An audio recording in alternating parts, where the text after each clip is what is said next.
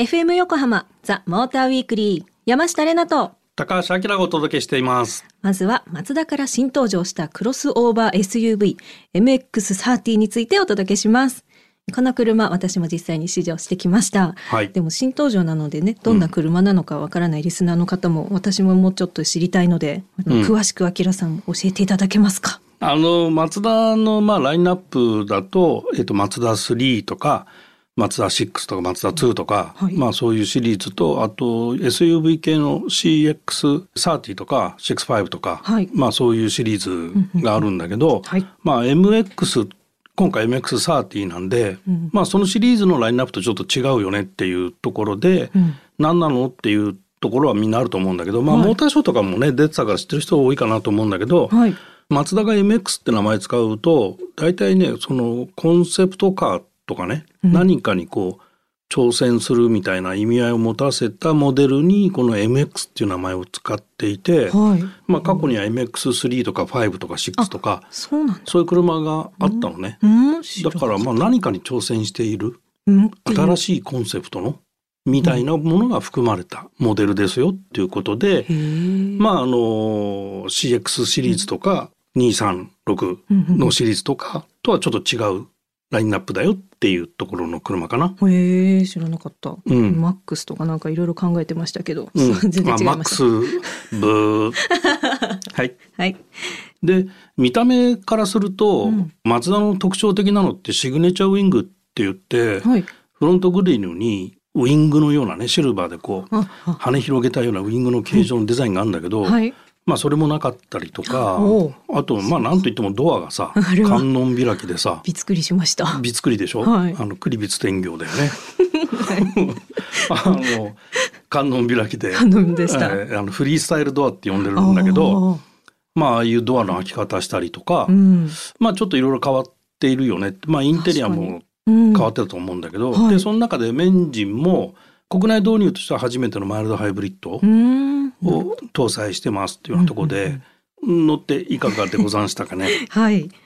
心整う空間をなんか目指してみたいなそのあ主査がね。はい。はいはいあのすごい言ってたのがうん印象深くて、で確かにまあその走り一つとっても心整う感じなんかなんかあったんです。その思い通りに動くってことは きっとうん。無駄なこと考えなくていいみたいな。多分でもねすぐ影響されちゃうんです。邪念が。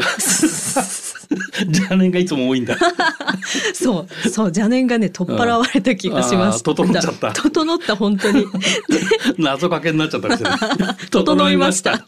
もうあなんだっけ。あそれでですね、はい。あそのフリースタイルドア、えー観音開き、はい。こういう車ってないですよね。なんか上にこうシャーンって開くのとかあったけど、そう、ん慣れないもんでその助手席に座ってる人がどいて開けないと後ろの席が開かないっていうのがちょっと混乱はしたんですけどうんうん。でもやっぱり旅先のホテルに着いた時にね窓開けて外見たいみたいな、でうんうん開けた時の気持ちよさが本当に感じられたので、うん。そうまたそこで心整いましただったね。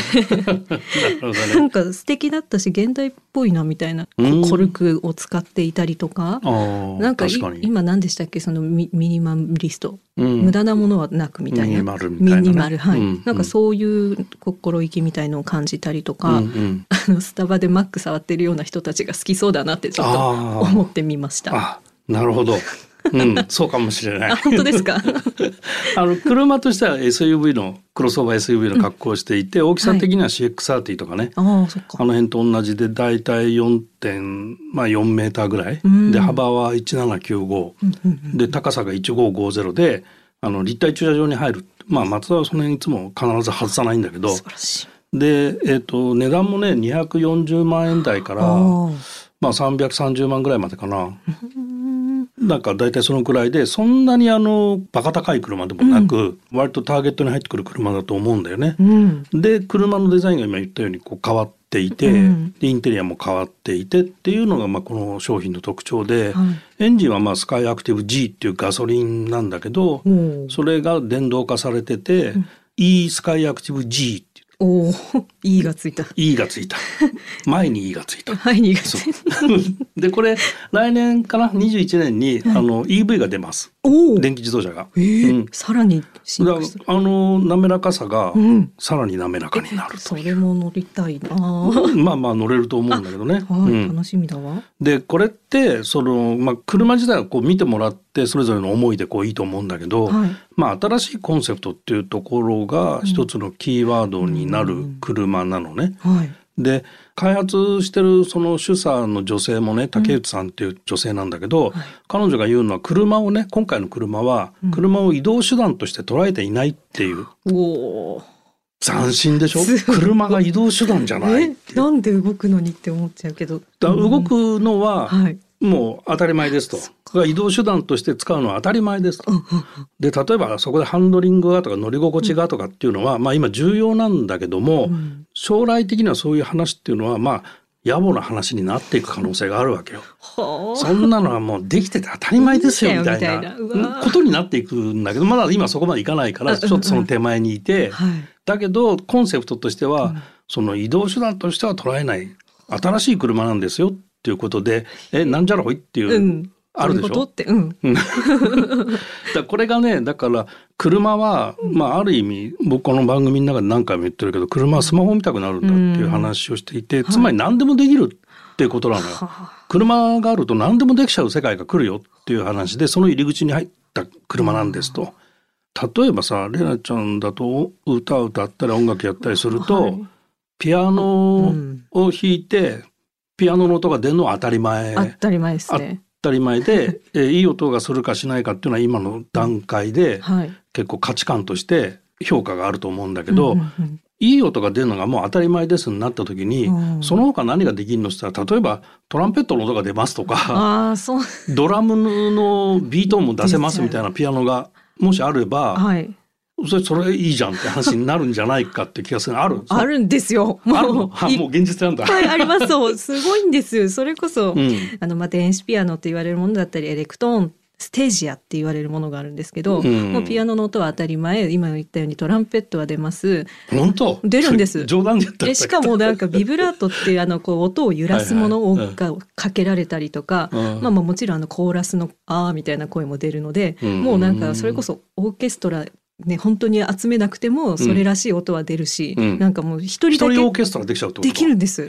もうなんか進化しすぎててついていけないんですけどそういう世界に車もなるんだって今いろいろ考えてたらなんかとんでもねえなって思って聞いてました今。うん、そうそう。ただね、まあ、今、例えば迷惑メールいっぱい来るように、車にそんなことが起こっちゃ困るんで、うん。セキュリティの課題とかさ、あと、そあの、常にコンピューターが動いてるんで、バッテリーの問題とか、まあ、まだまだ、あの、そういう今俺が言ったようなうんうんうん未来が来るのは、かなり先うん、かなりって言っても、まあまあ、あの、皆さんが元気なうちには出てきます、必ず。あれ割と最近 そんな遠い先じゃない。10年ぐらいでは出てきちゃうのね。10年で、うん出てきちゃう出そうなの。で、それよりももっと前倒しで中国ではそういうのが出てくるから。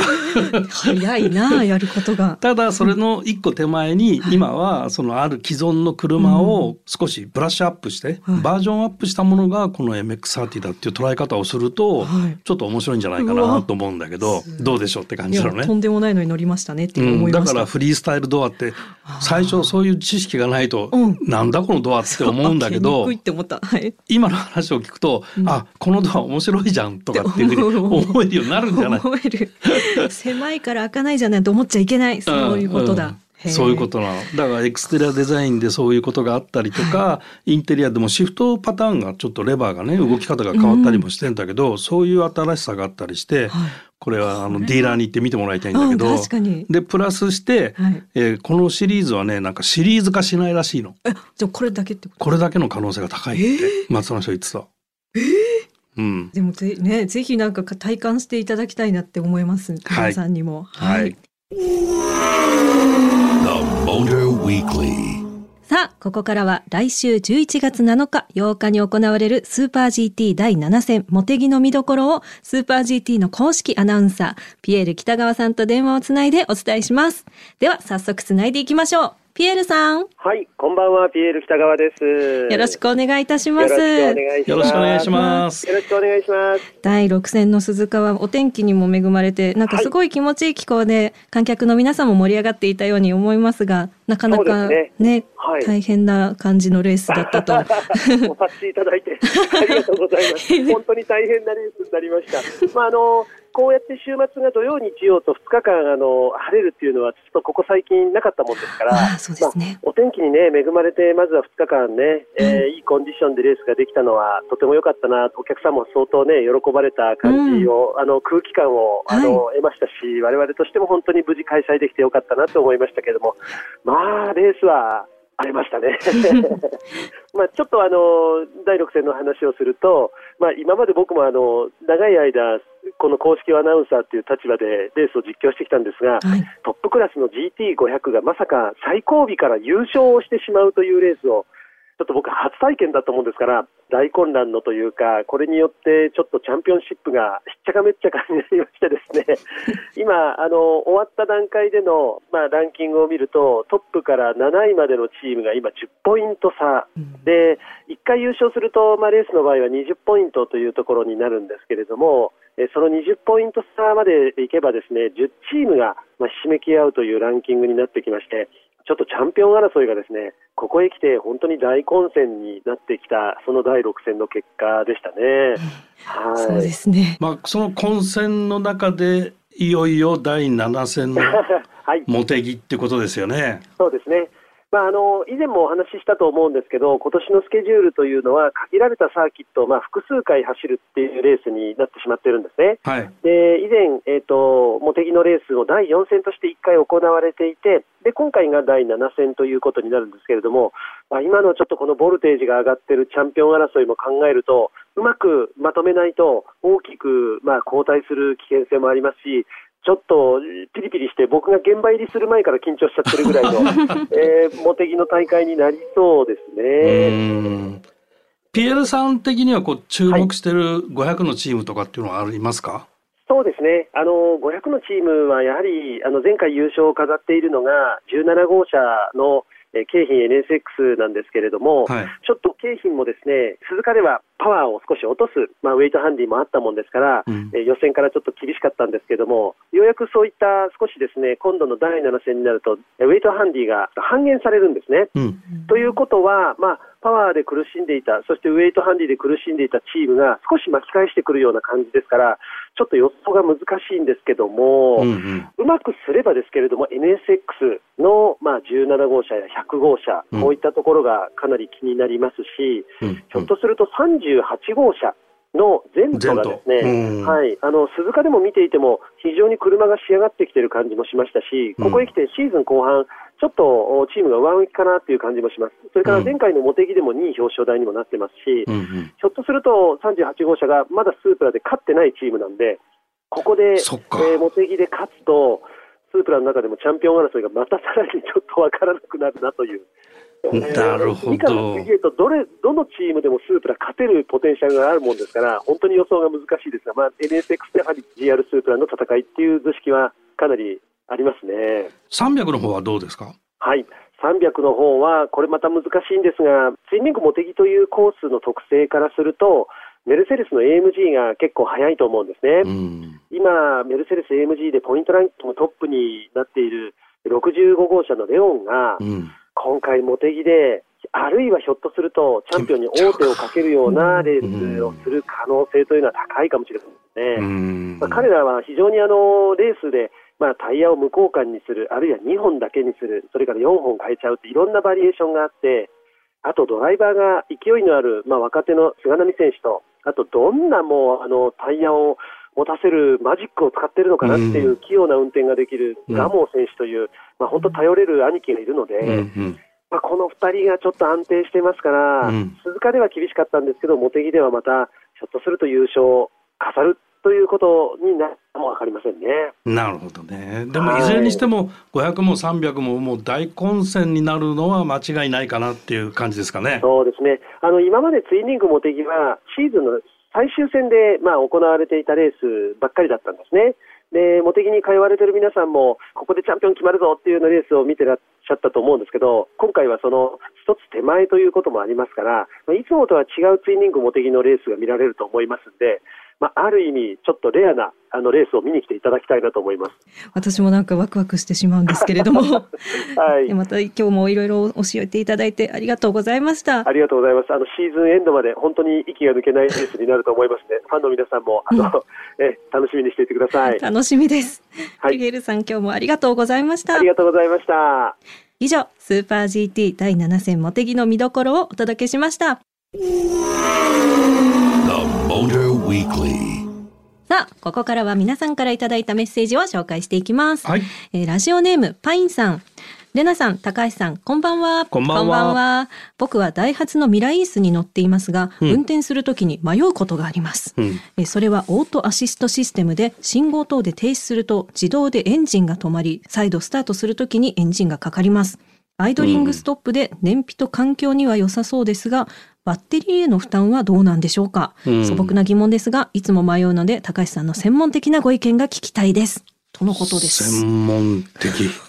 あの まああの当然大電流が流れるうん。で、まあ、バッテリーに負荷がかかるのは間違いないんだけども、はい。だけどそれは当然分かってやってることうんということが一つあるのと、はい。あと昔バッテリーってまあ経年劣化して弱くなってくると、なんかバッテリー上がっちゃうかなみたいな症状がね、はい、こう手に取るように分かるような時代もあったんだけど、うん。最近やっぱりコンピューター制御されるようになってきて常に車って動いてる時は電気を使って走ってるんで、うん。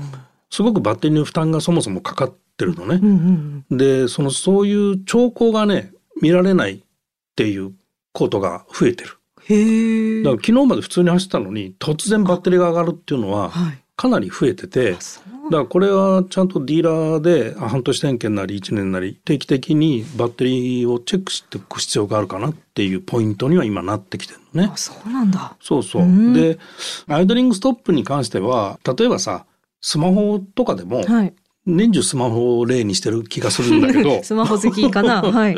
あのまあ2年ぐらい使うと、うんうんなんかだんだん寿命が来たかなみたいなのあるじゃない？ね。バッテリーってあの半永久的に使えるものじゃないので、うん。今特にね鉛バッテリーなんでほとんどの多くはね、はい。あのハイブリッドになるとリチウムイオンを使ってるけれどうも、んうんうん。まあ普通は12ボルトの鉛バッテリーを使ってるんでやっぱり寿命短かったりするんで、うん。で高級車とか輸入車例えば自動運転に近いこうレベル2の ACC って言われてるね、うんうんうんオートクルーズコントロールみたいなやつか。はい、ついてる車とかっていうのはやっぱ当然消費電力量が多くてうん、やっぱ3年ぐらいの寿命なんだよね今ね。あそうなの、うん。だまあ毎日乗るような割と使い方がいい人でもねうん。5年持てばいいんじゃないって5年はどうかなぐらいな寿命だと思ってた方がいいかな。あそうなんだ、うん。ね、スマホだと今の自分のバッテリーの劣化具合がわかるじゃないですか、うん。そういうのがない分じゃ自分で気にしてもとにかくそういつ変えたかなっていうのはちょっと覚えておく必要があると思うね。まああの整備手帳があればいいんだけど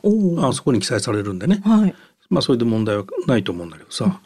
だからあの俺 Mac 信者じゃないんだけど コンピューターの。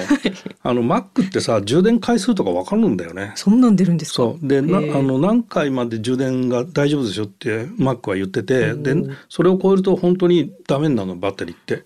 うーんだそういうなんか機能が将来的に車にも欲しいなっていう気は今してるけどね。おお iPhone もねなはいんかそういう似たような機能あって、うんなんかパーセンテージでこう寿命が分かったりはするみたいだから、うんそうですねそうだからそういうふうなものが車には欲しいかなっていう気がします。おはいはい。では、ラジオネームパインさん、いかがでしたでしょうか？メッセージありがとうございました。